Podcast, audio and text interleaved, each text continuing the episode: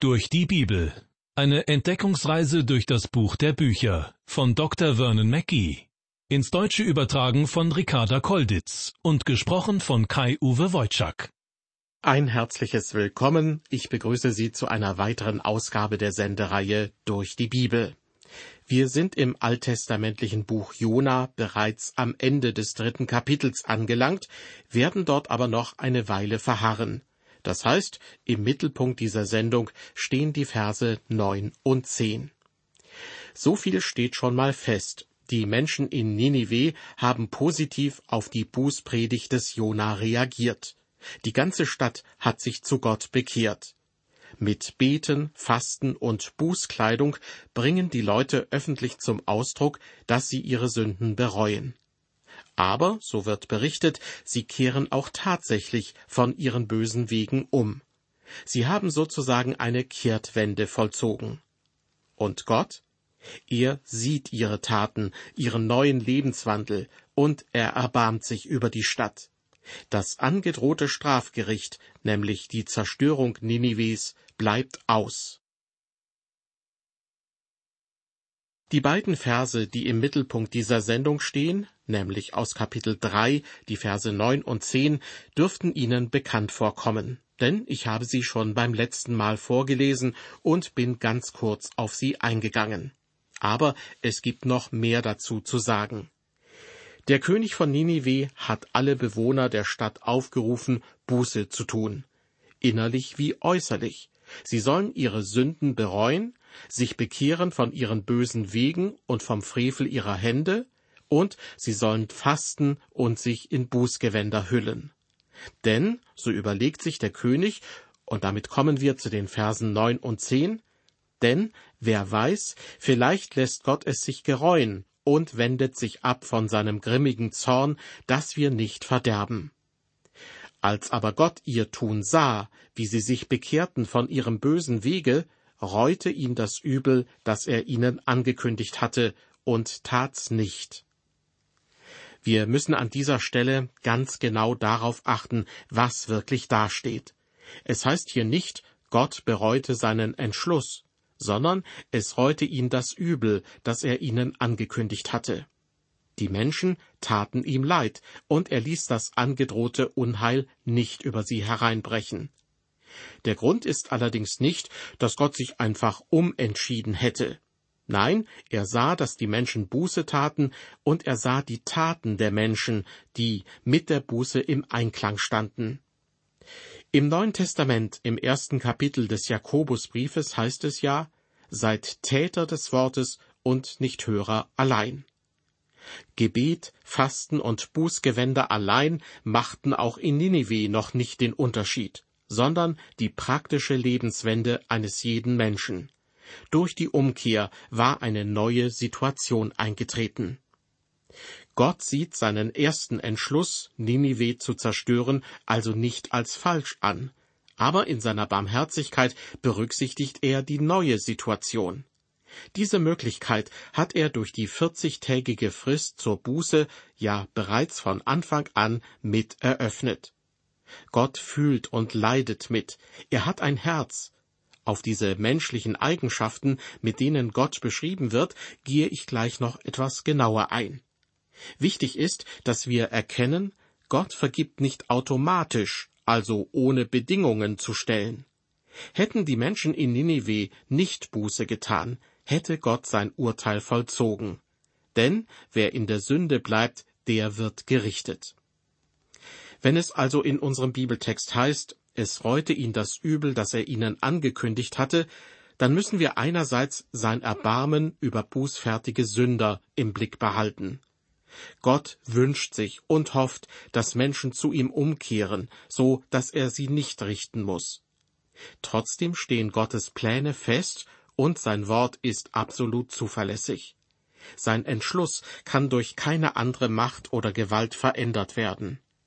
Wenn es in der Bibel dagegen von Menschen heißt, dass sie Reue empfinden, dann ist damit ein Sinneswandel gemeint.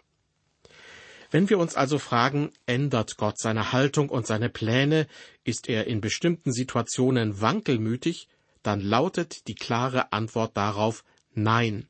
sondern eine der Eigenschaften Gottes ist es, dass er unveränderlich ist. Gott muss sich nicht ändern, er kennt Anfang und Ende. Nun möchte ich darauf eingehen, warum in unserem Bibeltext ein Begriff verwendet wird, in diesem Fall der Begriff Reue, den wir sonst vor allem verwenden, um die Haltung eines Menschen zu beschreiben. Nun, so etwas begegnet uns auch an anderen Stellen in der Bibel, um uns Gottes Willen und seine Haltung gegenüber bestimmten Dingen deutlich zu machen. Hierzu ein paar Beispiele. Im zweiten Buch der Chronik, Kapitel 16, lesen wir, denn des Herrn Augen schauen alle Lande, dass er stärke, die mit ganzem Herzen bei ihm sind. Hat Gott nun Augen, so wie Sie und ich? Und wenn ja, sind sie blau, braun oder grün? Sie merken schon, solche Fragen sind absurd. Gott ist Geist und er hat keine Augen im körperlichen Sinne, so wie wir. Aber derjenige, der uns mit Augen geschaffen hat, kann auch ohne Augen sehen. Gott sieht alles. Ein weiteres Beispiel. Die Bibel spricht vom Arm und der Hand des Herrn. So heißt es etwa in Psalm 19, die Himmel erzählen die Ehre Gottes und die Feste verkündigt seiner Hände Werk. Mit der Formulierung seiner Hände Werk sind im Grunde Handarbeiten gemeint. Für Handarbeiten wie Häkeln oder Stricken braucht man Fingergeschick, aber keine große Kraft in den Muskeln. Gott schuf Himmel und Erde, das sind seine Handarbeiten, und sie haben ihn nicht angestrengt. Doch als Jesaja von Gottes Erlösung und Errettung sprach, sagte er, Wer glaubt dem, was uns verkündet wurde, und wem ist der Arm des Herrn offenbart? Hier ist also nicht von den Händen Gottes die Rede, sondern von seinem Arm. Ich verstehe diesen Vers so, dass es Gott mehr gekostet hat und es schwieriger für ihn war, die Menschen zu erlösen, als es die Erschaffung des Universums war. Die Bibel beschreibt Gott auch mit verschiedenen Eigenschaften, die wir gewöhnlich verwenden, um menschliche Empfindungen wiederzugeben. Da haben wir zum Beispiel den Zorn Gottes.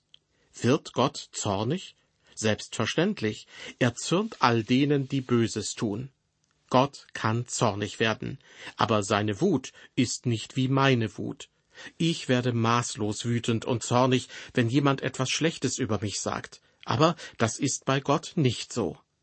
Gottes Zorn ist gerecht gegen alle Bosheit und Sünde. In der Bibel steht außerdem, dass Gott liebt, und das ist etwas, was ich verstehen und dennoch kaum erfassen kann. Die Gemeinde wird als die Braut Christi bezeichnet.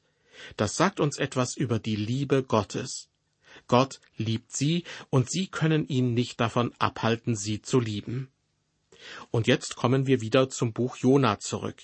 Hier haben wir ein anderes Beispiel dafür, dass eine zutiefst menschliche Verhaltensweise beschrieben wird, um Gottes Handeln für uns verständlich zu machen. In Vers 10 haben wir gelesen, Gott tut etwas Leid, es reut ihn. Wenn einem Menschen etwas Leid tut, ändert er seine Meinung darüber und verändert sein Verhalten. Ich habe zum Beispiel etwas Falsches getan, und nun erkenne ich, dass es falsch war. Ich kehre um zu Gott und bitte um seine Vergebung. Aber ist das bei Gott auch so? Sagt er vielleicht, ich habe einen Fehler gemacht, ich hätte mir niemals vornehmen sollen, Ninive zu zerstören? Nein, er hatte das Recht dazu, weil die Menschen in Ninive böse waren. Und die Stadt Ninive hatte von vornherein zwei Möglichkeiten, auf die Gerichtsbotschaft, die Jona überbrachte, zu reagieren. Sie konnte Gottes Botschaft ablehnen und ignorieren, und dann wäre sie zerstört worden. Oder sie konnte Gottes Botschaft in der gegebenen Gnadenfrist für sich annehmen und sich zu Gott bekehren. Dann würde Gott sie erretten. Ganz allgemein ist es ja so, wenn sein Wort abgelehnt wird, wenn die Menschen sich von ihm abwenden, dann sind sie verloren. Aber wenn sie sich zu ihm hinwenden, wird er sie immer erretten, egal wer sie sind. Jona hatte gesagt, es sind noch vierzig Tage, so wird Ninive untergehen. Aber Gott zerstörte Ninive nicht. Hat Gott nun sein Wort gebrochen? Nein, Gott ist derselbe, gestern, heute und in Ewigkeit. Die Einwohner der Stadt hatten zwei Möglichkeiten. Wenn die Menschen Gottes Wort nicht angenommen hätten, wäre die Stadt zerstört worden. Aber sie nahmen sich die Bußpredigt zu Herzen, sie glaubten Gott und sie bewiesen durch ihre Taten, dass sie sich wirklich von ihren bösen Wegen abgewandt hatten. Es war also die Stadt Ninive, die sich verändert hatte, und nicht Gott. Gott liebte die Menschen und wünschte sich nichts mehr, als dass sie umkehrten sonst hätte er Jona nicht zu ihnen geschickt. Gott hat Ninive also für sich gewonnen, aber hat er auch den Propheten Jona wieder für sich gewonnen? Damit beschäftigt sich das vierte Kapitel, auf das ich einleitend noch kurz eingehen möchte. Eigentlich hätte das Buch Jona mit Kapitel 3 beendet werden können. Doch die Geschichte Gottes mit Jona geht weiter. Gottes Liebe gilt auch ihm, so wie der Stadt Ninive. Dass Gott gnädig und barmherzig ist, muss der Prophet Jona, und zwar stellvertretend für Israel, neu lernen. Jona soll Gottes Wege verstehen und erkennen, wie die Rettung Ninives zustande kam. Denn wenn Jona von Ninive, der großen Stadt in Assyrien, wieder nach Israel zurückkehrt, soll er ja von Gottes Handeln berichten. Auch Israel soll wieder zu diesem erbarmenden Gott umkehren und ihm neu vertrauen. Jona geht also aus der Stadt wieder heraus und beobachtet von außerhalb, ob Ninive nicht doch zerstört wird.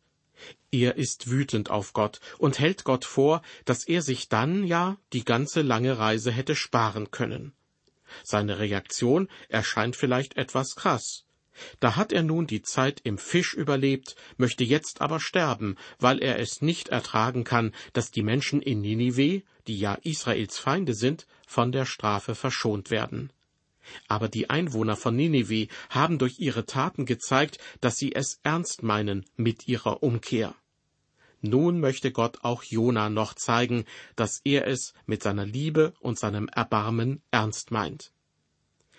Er ist mit Jona im Gespräch und versucht ihn zu überzeugen.